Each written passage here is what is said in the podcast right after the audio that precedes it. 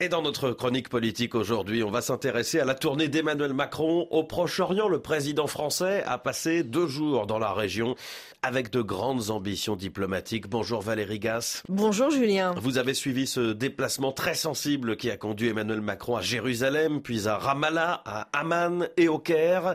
Et à chaque fois, l'étape suivante était une surprise. Oui, c'est vrai. Au départ, officiellement, Emmanuel Macron se rendait en Israël pour manifester le soutien de la France à l'État hébreu après la terrible attaque du Hamas le 7 octobre dernier. Une visite un peu tardive puisque les principaux dirigeants occidentaux, Joe Biden en tête, étaient déjà venus sur place. Alors on le sentait bien.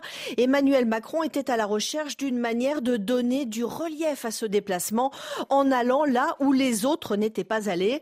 La première stratégie a été de jouer sur le mystère et de n'annoncer qu'au fur et à mesure chaque nouvelle étape et donc chaque nouvel interlocuteur, le palestinien Mahmoud Abbas, puis le roi Abdallah de Jordanie et enfin le président égyptien Al-Sisi pour en faire un événement. Au final, le voyage s'est transformé en tournée régionale, mais rien n'était garanti au départ.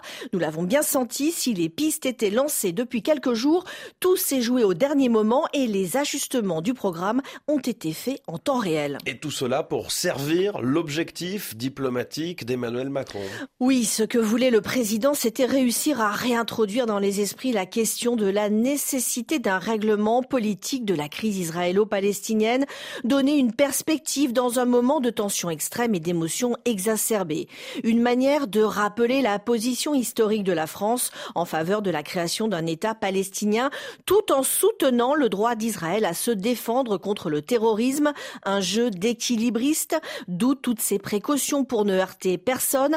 Emmanuel Macron a avancé pas à pas pendant ce voyage et a même réajusté le tir après après avoir proposé une coalition régionale et internationale contre le terrorisme, mal comprise, il a fait évoluer son discours et ses conseillers ont été envoyés pour nuancer, expliquer, essayer d'éviter le faux pas. Et Valérie, avec ce voyage, Emmanuel Macron voulait aussi envoyer des messages aux Français.